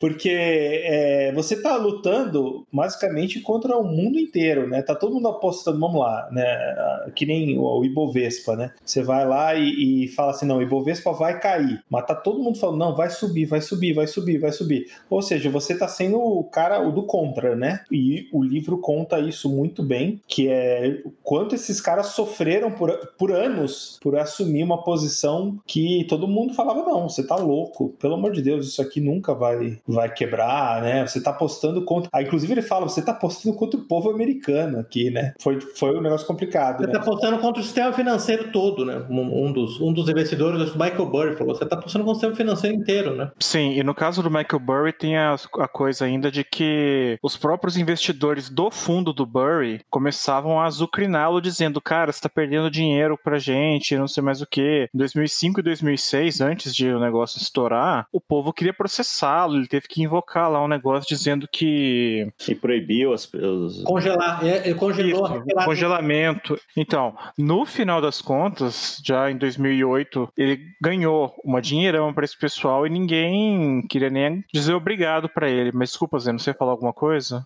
É, o fundo dele deu entre 2000 e 2008, acho que quando foi encerrado lá, 489,34% de lucro. O Standard Poor's 500, no mesmo período, deu menos de 3%, que é o, o índice da Bolsa Americana. Em valor absoluto, lá, o, o lucro dele para os investidores com as apostas no mercado financeiro com os créditos default swap foi 700 milhões de dólares, aproximadamente. 750. Pessoalmente, ele ganhou 100 milhões de dólares. Isso, 100, 130, um negócio assim, exatamente. Ele pessoalmente, ele colocou no bolso. E é interessante que ele, hoje em dia, ele investe em. é, quer dizer, eu não sabia Água. agora. É, então, mas não é água diretamente, né? Eu vi uma entrevista dele, ele investe em fazenda de amêndoa. Porque fazenda de amêndoa precisa de muita água, então é um método meio que ele usa para investir em água e investir em fazenda de amêndoa. E ele tem um argumento super complicado porque que isso aí é super importante.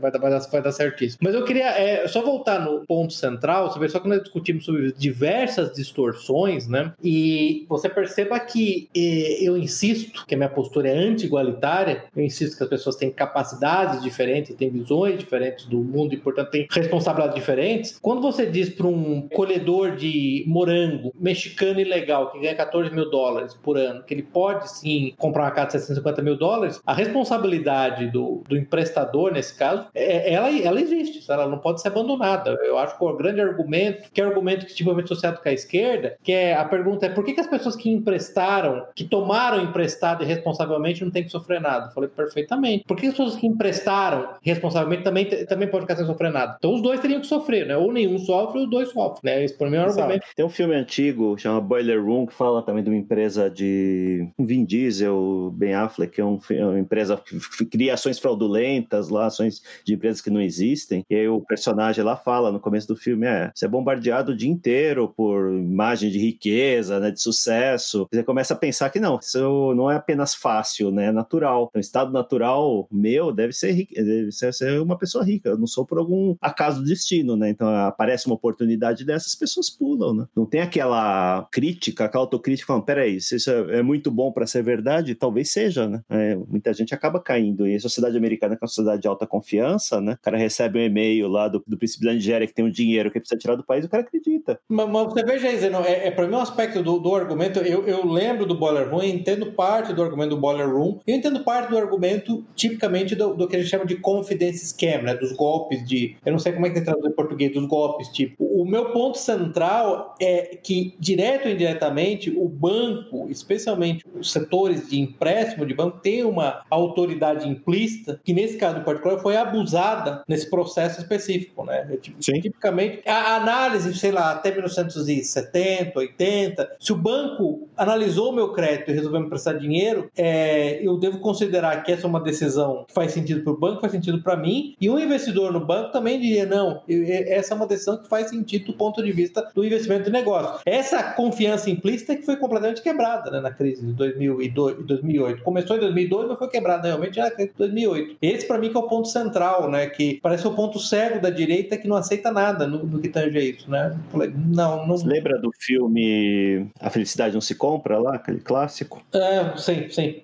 O personagem lá, cujo nome não vou me lembrar, ele tá na véspera de Natal lá pensando em se matar, porque perdeu um dinheiro, literalmente perdeu um dinheiro lá, né? o empregado dele lá perdeu um envelope com dinheiro e ele tá ameaçado de ser preso, né? Ele tinha uma empresa de, pequena empresa de empréstimos lá numa pequena cidade, ele tava ameaçado de ser preso e achava que a vida dele era um fracasso. Você vê como essa, esse esquema da, da punição para essas entidades desapareceu completamente do cenário, né? Ninguém mais é preso por causa disso. Então, para usar, ou seja, não arrisca mais a própria pele, esse é, esse é o grande ponto. Né? A partir do momento que tiver banqueiro sendo preso e tudo uhum. mais. Você lembra que nós comentamos, acho que foi no último episódio que eu participei, não no último episódio, mas o último que eu participei foi aquele da, dos SJW, se eu não me engano, onde a gente comentou daquele banqueiro, é, é, se eu não me engano, do, do UBS, foi o único banqueiro preso, lembra? Vocês lembram disso? Foi o único sim, banqueiro sim, preso. Sim. Karim Segalgain, alguma coisa desse tipo, né? Foi o único cara preso. E eu me lembro que no próprio, no próprio livro, no filme mesmo, né? Fala, ah, ele, foi, ele, ele escondeu alguma coisa como um bilhão de dólares em, em, em empréstimos ruins, né? Nos, nos livros. Que é uma coisa que qualquer banco de Wall Street, de grande porte, Goldman Sachs, faz antes da hora do almoço, né? Qualquer banco, é. qualquer. Então. Ele era do Crédito Suíça. Crédito né? Suíça, isso não era do UBS, era do Crédito Suíça também, do Crédito Suíça, exatamente. Era do, do Crédito é. Suíça. Uhum. UBS, que nessa intro feio também, tomou um prejuízo de 37 bilhões nessa crise subprime. Inclusive, fazer uma lista aí de quem uhum. se deu mal nessa história é um passatempo bem criativo.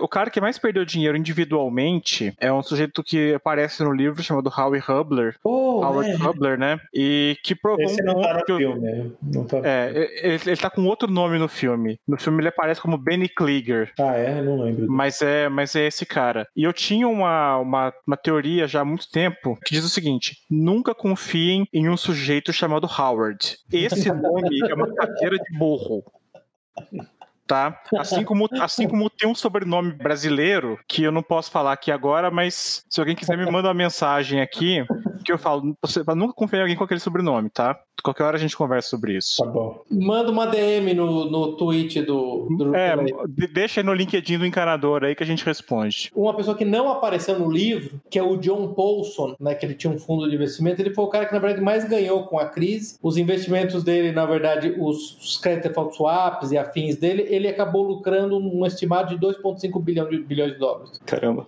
Na crise. Não aparece no livro. Ele, na verdade, ele, ele, ele não foi dos, um dos inovadores, ele mesmo descobriu o que os outros estavam fazendo, os outros quatro. A gente falou o nome dos quatro, né, gente? A gente falou de todo mundo, né? Falou do, do, do cara da, do, falou do Michael Burry, falou do cara da Front Point lá do Eisman, falou dos dois garotos e falamos do Greg Lipman, que era o cara que vendia, o cara do Deutsche Bank que, que vendia os credit default swaps, né? É, mas esse cara que não aparece, o John Paulson, na verdade, ele tinha muito mais dinheiro. Ele ganhou muito mais dinheiro porque ele tinha muito mais dinheiro para investir, né? Algumas das apostas dos outros eram menores, a dos, dos garotos lá do fundo, lá, como é que chama o fundo dele? Cornwall, né? Aquele fundo deles era. Vocês lembram do valor? Era um tipo 2, 3 milhões, não era que eles investiram, um negócio assim, ganharam. Eles ganharam cento e poucos milhões, mas eu lembro que eles investiram um é, é, foi muito menos. Foi... É, foi muito menos. Então acho que esse foi o ponto. O Paulson não é que ele, ele teve, ele não teve a visão nenhuma, mas ele chegou até relativamente tarde, mas ele tinha muito dinheiro né, para é. fazer essas apostas. A gente não falou muito do Lipman, basicamente ele era do Deutsche Bank, na verdade. Isso, isso. Uhum. E ele era o cara que foi escolher. É muito maluco isso, né?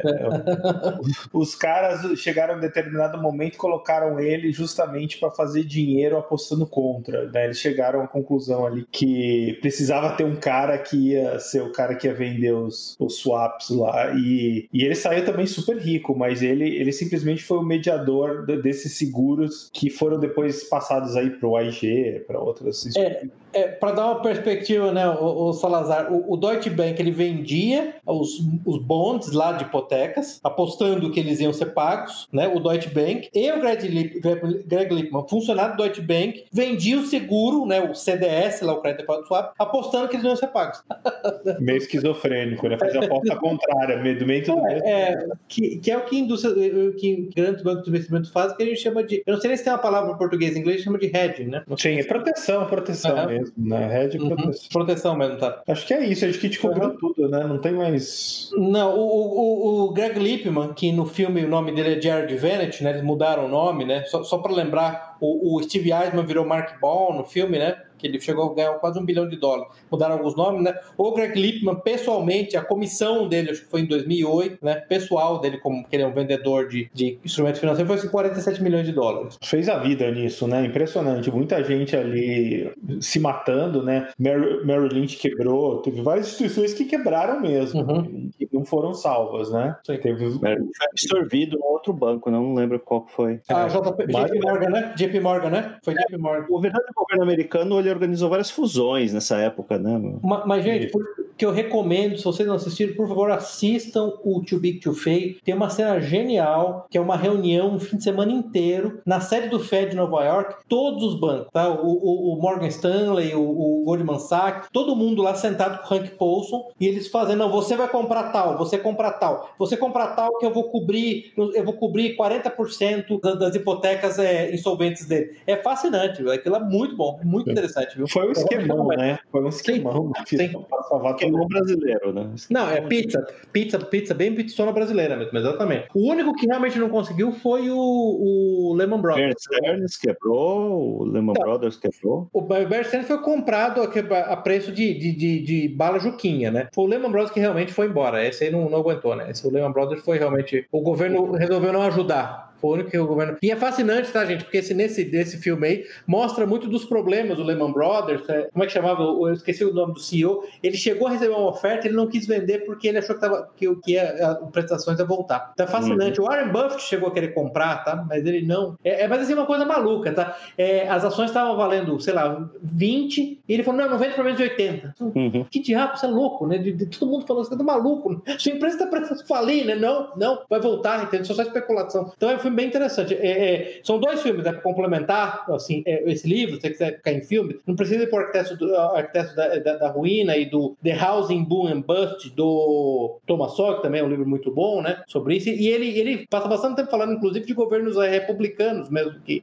estimularam esse, esses empréstimos, né. Dois filmes são, um é o, o Too Big to Fail, se você quer ficar em filmes, e outro chama Margin Call. Não sei Margin se... Call, eu ia falar desse. Uhum, com o Kevin Spacey, que também é bem interessante. É, é totalmente fictício, né? O, o, o Too Big to Fail é, em tese, tenta reportar fatos com base na realidade. O, o Margin Call é fictício, mas os dois são muito bons. Ele assim, se você quiser sentar em um ouvintes, um fim de semana para você mergulhar na crise de 2008. Filme, se você quiser ficar só em filmes. Eu tô falando do livro, mas se você quiser ficar em filmes, é o A Grande Aposta, o Too Big to Fail e o, e o, o Margin Call. Margin Call. Margin Call é um pouco, um pouco anterior, de 2011, né? Uhum. O Big Short é de 2015 Too Big to Fail eu não sei de quando que é. Bom, é eu não sei. Uh, Too Big to Fail 2011. 2011, né? Também. Tem que são filmes que saíram bem próximos do evento em si, né? Uhum. Uhum. Talvez a gente nem tenha ainda hoje, né, passados 12 anos, a gente não tem ainda a real dimensão do, de, de quando a crise acabou, né? Não, provavelmente ainda vai ter desdobramentos ainda. No... É, depois eles falam no final do filme, inclusive depois de muito tempo, eles, eles aportaram, o Fed botou muito dinheiro lá nas instituições. Aí passou um tempo, acho que foi em 2009, eles tiveram que sair ainda comprar título podre. Assim. Ah, é verdade. Depois do programa original lá do é, CARP, né? Eles ainda é. tiveram que voltar e recomprar, é verdade. Ou seja, foi muito maior maior do que até os, os caras não conseguiram de uma tacada só resol, resolver, né? Foram várias, várias, uh, vários aportes que eles tiveram que fazer. É, e nessa, né, tudo assim, mais uma vez, né, o sistema financeiro é complicado, mas assim, isso significa dinheiro de impostos, tá? Então, esse dinheiro tem que sair da, das forças produtivas da sociedade, ele não sai do zero. O governo não cria riqueza, né? É, exatamente. Lembrando. Toma a riqueza do setor produtivo da sociedade. É isso, é isso. Não, tem uma parte também no livro que, que acho legal comentar só, que foi um call no meio da crise lá que esse Greg Lip, o Lip manteve, eu não lembro se foi com a IG agora, que ele fala assim, dude, você me deve dois pontos, não sei quantos bilhões. que o cara não tava entendendo, né? Aí o cara corta a ligação e fala assim, cara, você me deve 2 bilhões. Ele grita quanto cara dali. É, foi com a. Que pessoa, eu, eu lembro até anotei isso aí, foi com Morgan Stanley. E... Foi com Morgan Stanley, exatamente. Ele tinha, tinha, tinha vendido pro. O, o Deutsche Bank tinha vendido CDOs. Desculpa, o Morgan Stanley vendeu CDOs pro Deutsche Bank. Entendi. Foi isso mesmo, entendeu? E aí eles começaram a discutir. Bom, aí volta aquele ponto, por isso que é importante fazer esse ponto que o Salador falou. Eles não tinham ideia dos valores reais, porque ninguém tinha ideia do, do, do, da natureza da, da, daquelas hipotecas. Então eles começaram a discutir, não, isso aqui eu acho que vale, na verdade, 5 centavos por, por, dólar, não, vale 10 centavos por dólar. E começou esse tipo de discussão. Foi aí que o Greg Lickman falou, cara, vocês me devem 2 bilhões, vocês vão, vocês vão é, é, mandar o dinheiro ou eu vou ter que acionar vocês, né? Foi, foi, foi isso, não tá retratado no filme, eu achei que ficou de fora. O filme é, agora comparando o filme com, com o livro, uhum. o, o, o filme acho que ele faz um trabalho muito bom de sumarizar os pontos principais do, do livro, assim, né? Que, claro, o livro entra em muito mais detalhes da crise, né? Mas eu, eu achei que, para padrão Hollywood de produção, ficou, ficou muito bom. É um filme, um filme estranho, né? Porque é uma mistura de drama com comédia. Margin Call já é um filme mais tenso, né? É, é o The Big Short é um filme mistura, né? não é, bem, não é bem uma comédia, não é bem um drama, né? Um, uma coisa que fica no meio. É, ele se inclusive chamam lá Margot Robbie para explicar o que, que é um. ah, não lembro se é. Não é o CDO, é o, é o, é o Big Short. Acho que é o Short, né? Pos, pos... Ah, eu, não lembro eu, direito. Eu não sei o que ela explicou. Eu, é. Não, eu não, nunca. Para mim, não sei. Alguma coisa de dinheiro que ela explicou. É. Dinheiro, alguma coisa dinheiro whatever, ok. E, e só para fechar, é, comparando com o Brasil, né? O Brasil, para ter um, um, sistema mais regulado, é, apesar de ter visto crise, né? A gente teve crise bancária, lembra do FHC? Que ele até foi. Ah, eu lembro, ele foi criticado pelos Estados Unidos e por muita gente de fora por ter feito bailout de, de, de alguns bancos, né? Ele chegou a fazer bailout de alguns bancos, não? O FHC, em 98. É, sistema lá que eu não lembro o nome. Teve o Proed. Proed não, Proed é o do, é o do Leão. É, é o... Pro, Pro, Proé. Proé foi Proé, né? Estou confirmando aqui. Foi. Proé, sim. Programa de estímulo à reestruturação e ao fortalecimento isso, isso, isso, do sistema financeiro nacional. Isso, mas se você olhar é, a crise do, do subprime, não foi nada o que ele fez da FHC perto do que aconteceu em 2008, 2009. E o sistema brasileiro é mais regulado. Né? O sistema brasileiro não só é mais regulado, mas tem algumas características que o americano não tem. Por exemplo, que a, a sua casa não pode ser tirada tirada por causa de dívida, né? Você não pode ficar sem a casa, a legislação não permite. Nos Estados Unidos, um abraço, né? É, não sei como é que é, porque, assim, é, é, com o Código Civil também acho que algumas coisas se alteraram, né? Essa questão de, de é, legislação em relação a financiamento de imobiliário, né? Eu sinceramente não sei. Eu precisava chamar algum, algum especialista de Código Civil novo para porque é, muita coisa eu tinha essa limitação, né? Você não, não podia ficar se, se a sua única propriedade era a casa, o, o banco, o credor não podia tirar. Eu sei se você não pagar condomínio, antigamente era muito difícil de tirar, né? Hoje vai a leilão. Eu não sei qual é o prazo, quais são as condições, mas vai a leilão. Inclusive aqui onde eu moro tem um, um outro dia eu tava, desci tinha um edital assim colado. Eu falei, que, que edital é esse? Eu fui ver as vezes. Era um dos, das unidades que não sei por que que afixaram que estava indo a leilão. É, tem, tem, o, só, Zena, foi só olhar rapidamente. O preceito básico da lei brasileira continua sendo o mesmo, que a casa da família não possa usar para pagamento de dívidas, mas tem uma, uma série de, de restrições específicas. Por exemplo, dar um exemplo, para pagar dívidas trabalhistas com empregados domésticos do próprio imóvel. Ah, tá. Permitido. Então tem uma série de. Muito bom. Estamos livres, então então nunca vamos passar por isso. Não, nós somos muito bem geridos. Isso nunca Brasil, vai... Brasil ditando tendências. Uhum. Compensação, nossa concentração bancária é gigantesca, né? Se quebrar um bancão desses um dia. Não, não, é, é o mesmo motivo pelo qual um banco desse não pode quebrar, né? Eu me lembro de comentar com um amigo que é uma espécie de insider de Brasília, que um dos problemas da Lava Jato foi começar a se aproximar demais dos bancos, né? De é, possibilidade de, de, de, processos criminais contra os bancos. Na verdade, o sistema financeiro não aguentaria um, um, um colapso como o, do, o da, o da, o da Odebrecht, um, qualquer um desses megabancos. Imagina um Bradesco quebrado. Exatamente país destrói no dia seguinte. É um cataclismo econômico brasileiro. Então, Big Short, um excelente livro para quem quer conhecer um pouco da história da crise do subprime. A gente também tem os filmes aí que a gente recomenda, tanto o filme baseado no livro quanto esses outros, é, Too Big to Fail, Too Big to Fail, é isso? Too Big to Fail. E o outro é o Margin Call. Margin Call. Margin Call. Esperamos que nunca aconteça essa crise no Brasil, que todo mundo possa financiar pelo SFH sua casinha. Ou pelo Minha Casa, Minha Casa, Minha Vida. Ainda existe, não mudou de nome, né? Minha Casa, Minha Vida. Programa da, da, da Dilma, né? Que é a nossa saudosa Ai. Dilma. Estamos aí, 2022, Guilherme Boulos, presidente. Perfeito. Pra retomar a casa que você financiou.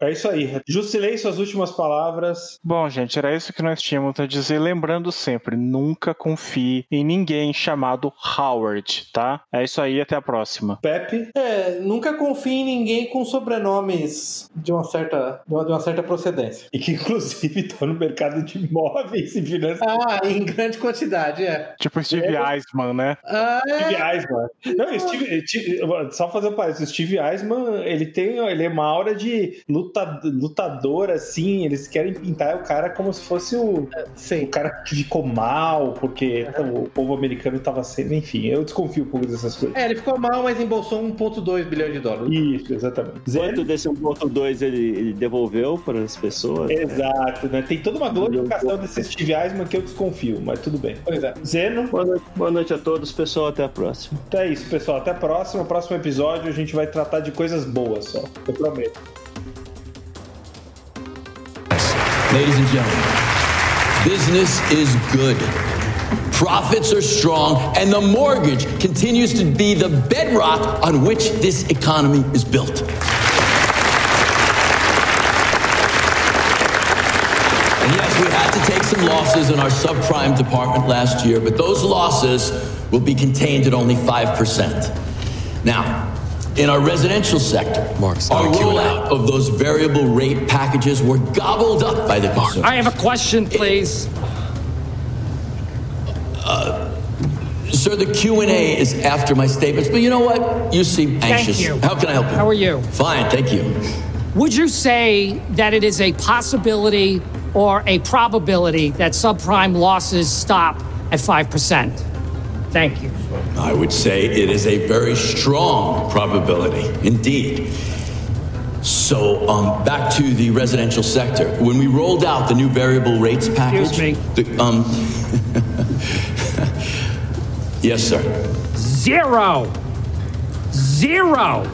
There is a zero percent chance that your subprime losses will stop at 5%. Zero. Excuse me. Encerramos aqui nosso episódio de hoje. Links para os livros, filmes e artigos citados durante a discussão estão no site da Liga. Assine o feed para ser informado automaticamente quando novos episódios estiverem disponíveis. Apoie o trabalho da Liga dos Leigos. Deixe o seu comentário, sugestão ou avaliação no site da Liga ou na sua plataforma favorita. Agradecemos a audiência.